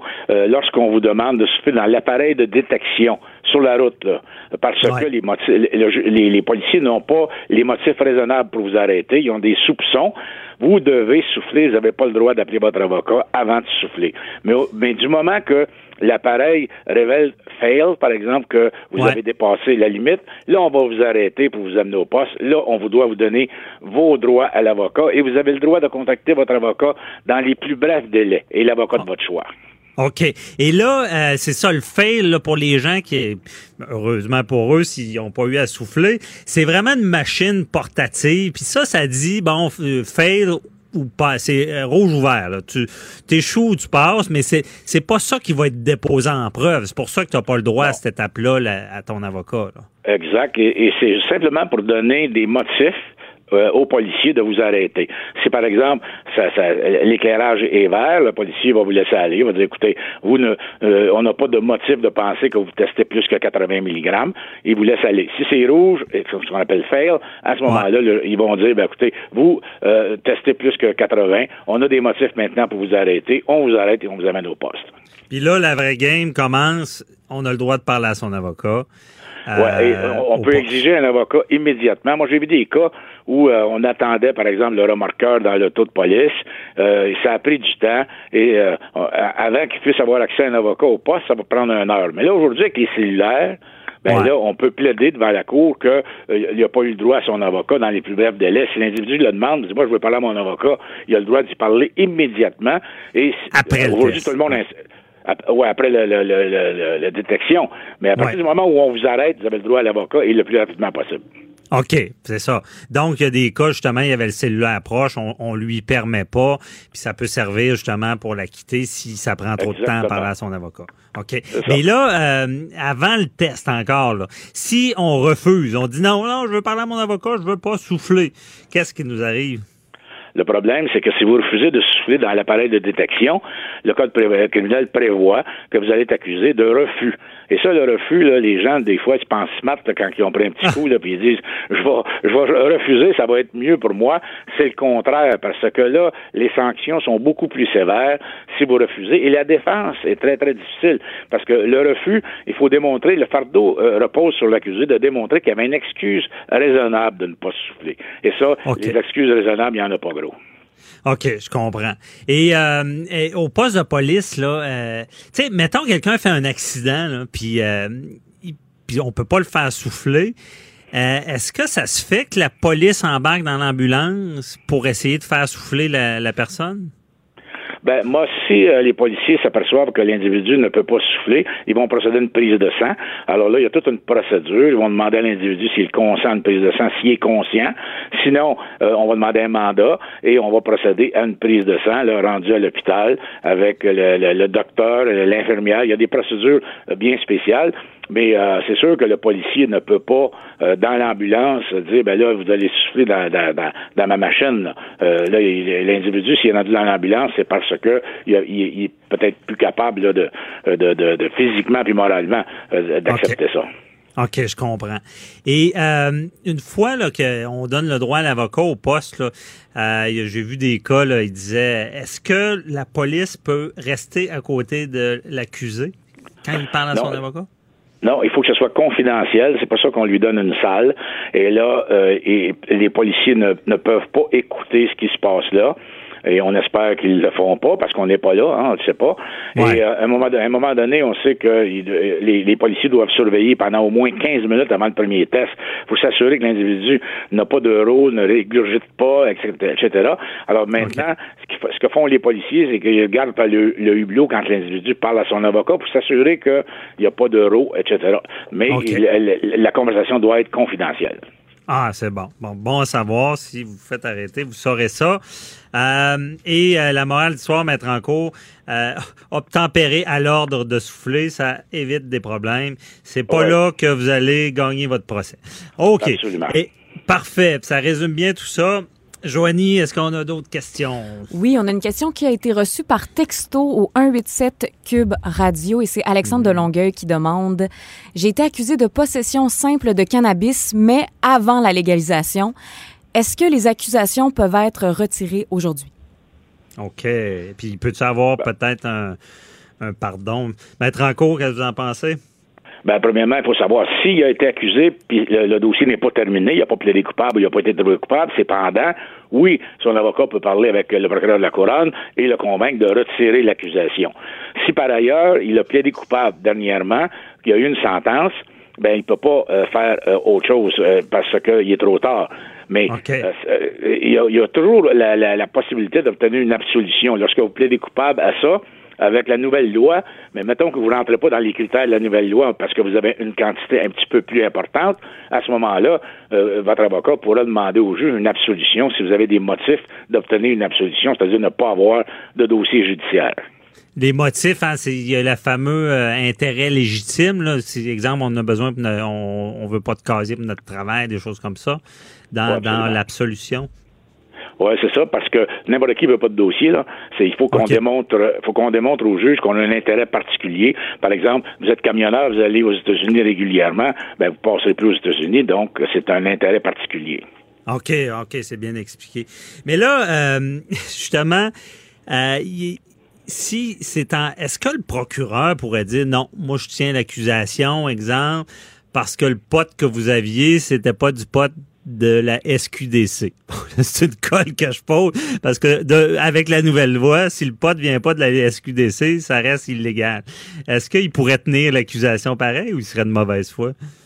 Ben, ça serait peut-être de, mauvaise foi parce que la quantité, si on est à l'intérieur des quantités prévues par la loi, faire un dossier judiciaire à un individu, alors que lui, euh, il, veut suivre la loi, il prend la quantité qu'il faut, oui, je l'ai pas acheté là, mais ça, c'est une question de business. C'est pas une question, à mon avis, d'acte criminel. Alors, euh, on a acheté d'une de, de, tierce personne et non pas de, du gouvernement. Bon, mais moi, je, je voudrais Ça n'existait pas, de toute façon.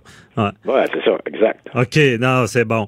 Parce que, euh, et, puis, en tout cas, mais le, le, procureur pourrait, c'est ça, ça serait mal vu de tenir l'accusation. Moi, euh, mettre en cours, euh, euh, ça m'était arrivé, j'en revenais pas.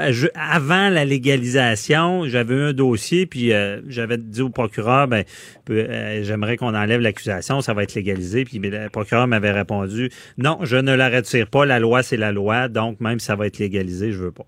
Est-ce qu'ils ont changé de fusil d'épaule là-dessus, je pense, qui ça paraît très mal une fois que c'est passé. Là?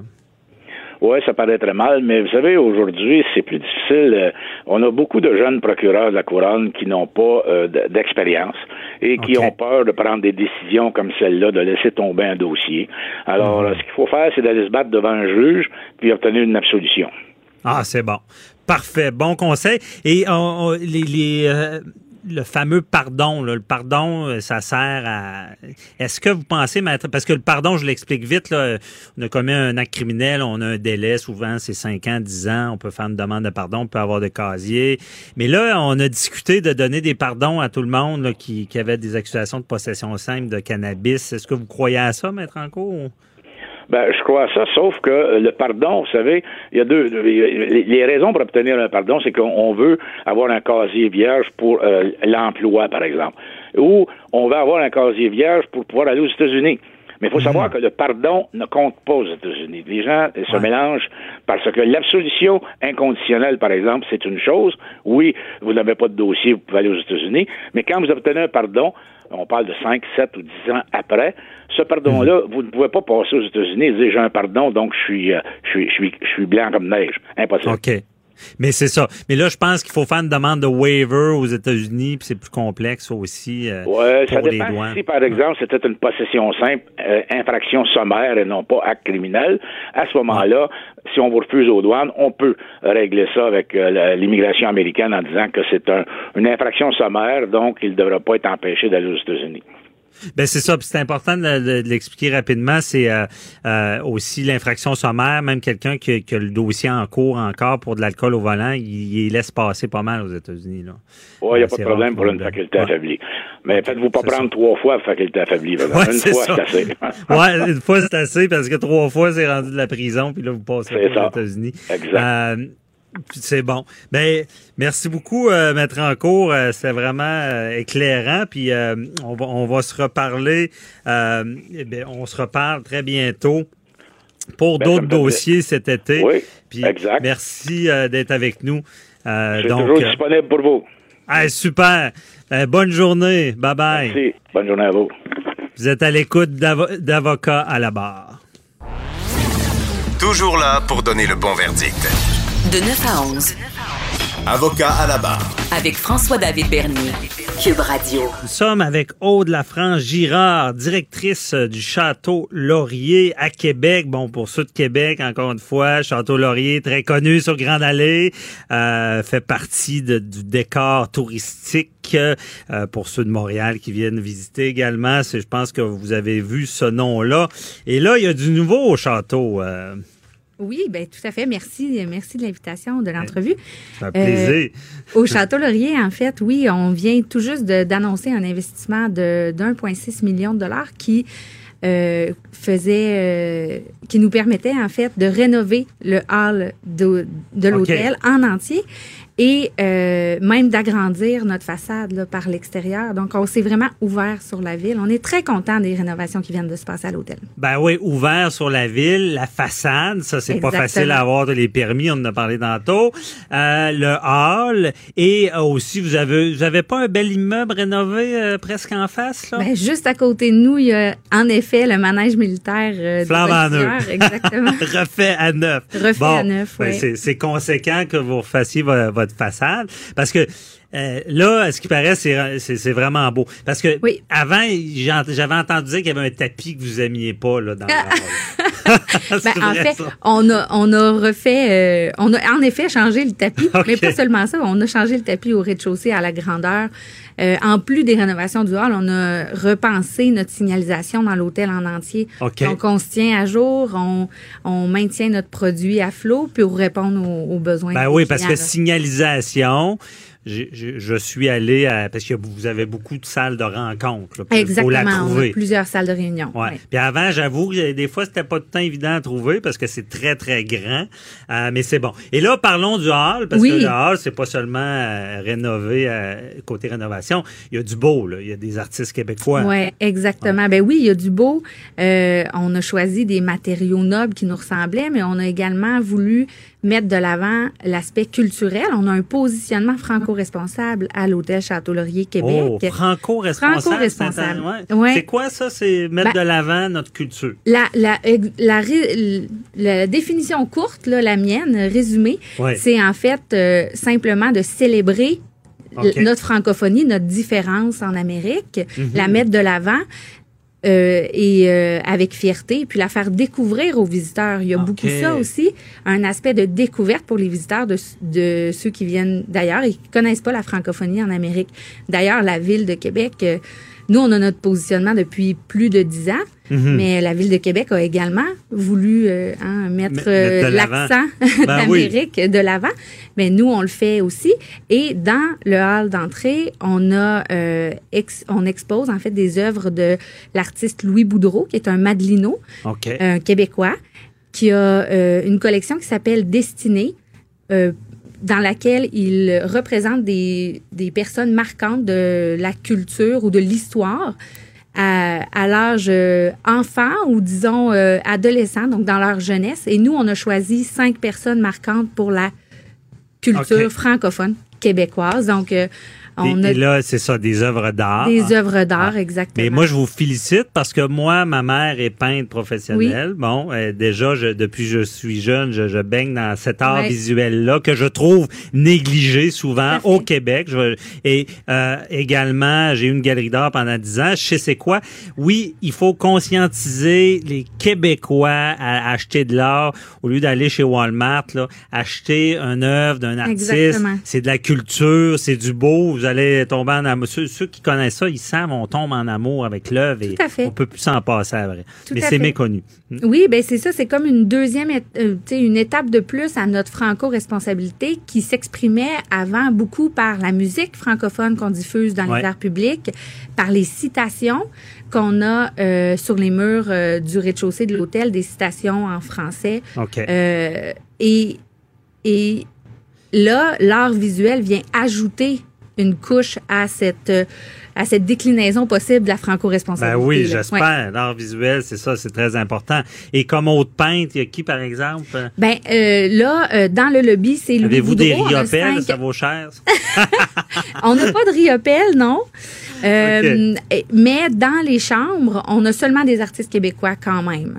Euh, soit en sérigraphie ou, euh, ou en œuvre originale. Ouais. Oh, mais ça, c'est intéressant pour On un en a quelques-unes, ouais. OK. Ouais. Parce que déjà, dans la plupart des hôtels, c'est même pas des sérigraphies. Ouais. C'est des, euh, des Walmart ou des, euh, des, des Home Sense. Des, des, des- Parce que, comprenez bien, il y a l'œuvre ori- originale. L'œuvre originale pour un hôtel, d'en mettre partout, je pense que euh, vous auriez pas rénové votre hall, puis vous auriez pas refait votre façade. Ça coûte très, tu sais, ça. le vaut, là, ça, ça coûte Oui. cher.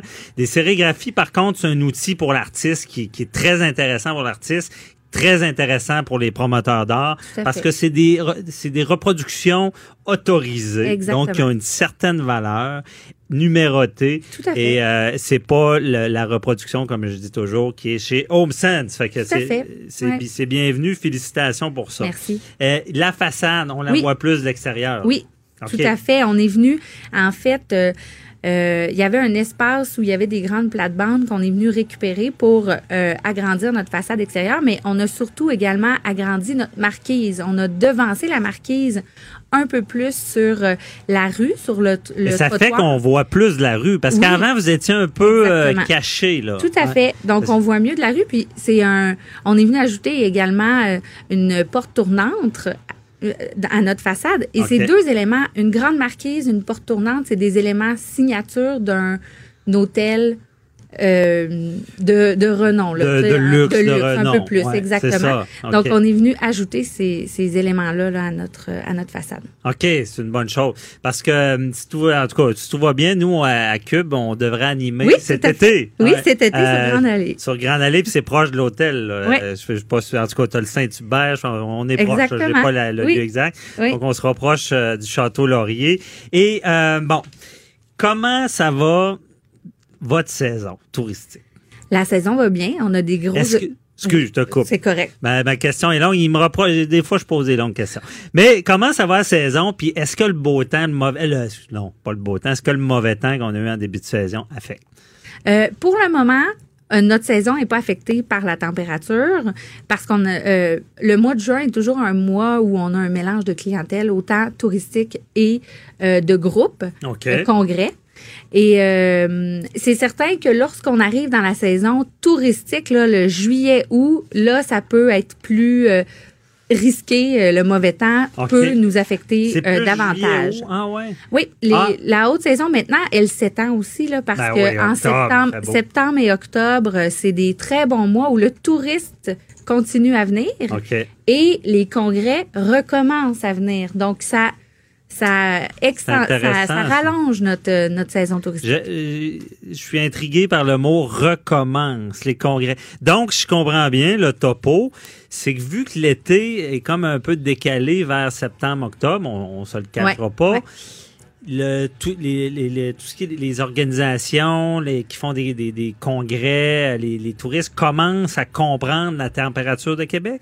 Ben, euh, euh, je pense que c'est plus un rythme normal. là. Les entreprises sont un peu plus, les travailleurs sont plus, euh, euh, c'est plus tranquille au niveau du congrès l'été OK. parce que OK, recommence après l'été, j'ai oui, mal exactement, compris. recommence à venir après l'été puisque Ouais.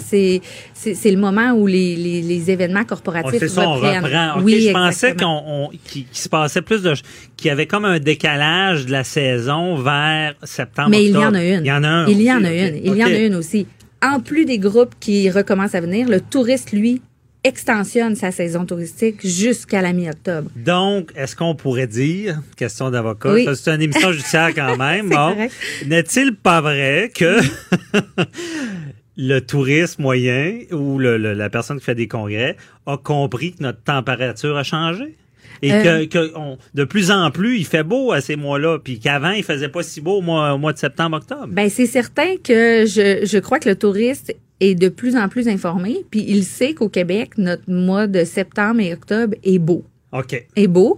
Puis euh, assurément, là, euh, ne serait-ce que sur Internet, on est capable de voir les moyennes de température euh, dans Ouais. les autres pays. Ailleurs, on est capable de savoir qu'il fait beau encore au mois de septembre. Ça fait moins peur. Si justement les gens veulent venir à d'autres moments, ben Ouais. ils ont l'opportunité. Là. Je comprends bien. fait. Oui. on s'entend que le, le- le climat peut vous affecter. Oui. Ça, ça amène à mon autre Assurément. question. Est-ce que vous engagez des gourous, des voodoo, danse de la pluie? Est-ce qu'on prie pour qu'il fasse beau tout l'été? ou- On prie pour qu'il fasse beau tout l'été. On prie pour qu'il fasse beau, mais on n'engage personne pour ça. Non? OK, bon, vous n'êtes pas d'incroyable, c'est correct, parce que des fois, ça aurait pu servir à, à tout le Québec, là, Ouais. que vous fassiez ça.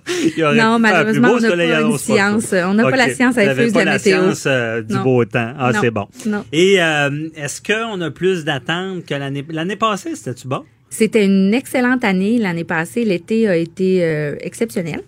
Et euh, on a des objectifs aussi grands encore cette année. Donc, on s'attend pas à avoir une année moins bonne que l'année passée. Là. Pas du tout. Les objectifs sont, euh, Ils se sont un peu euh, au-delà là, de l'année passée. OK. Mais l'année passée, euh, en, rapport, il y a eu des années marquantes, 2008. euh, C'était meilleur que 2008. euh, oh, OK. oui. 2008. Ouais. Puis là, c'est c'est laquelle la meilleure depuis 2008? Euh, c'est l'année passée. C'est laquelle qui est meilleure que 2008? L'année passée. Les deux dernières années précédentes, là, euh, 2017 et 2018, les deux étés 2017-2018, 2017 euh, ressemblait à 2008, puis 2018 a été meilleur. OK.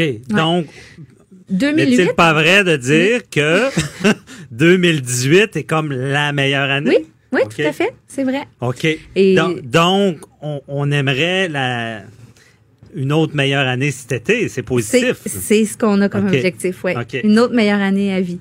OK. Et euh, le fait de, de tout faire les rénovations, est-ce qu'on est influencé en tant que dirigeant d'hôtel? Est-ce que ça nous influence de, de dire, hey, ça a été une bonne année, on veut, on va en donner plus? Ben, en fait, assurément que c'est le temps d'investir. On est à ce moment-là euh, confortable et on a les moyens d'investir plus.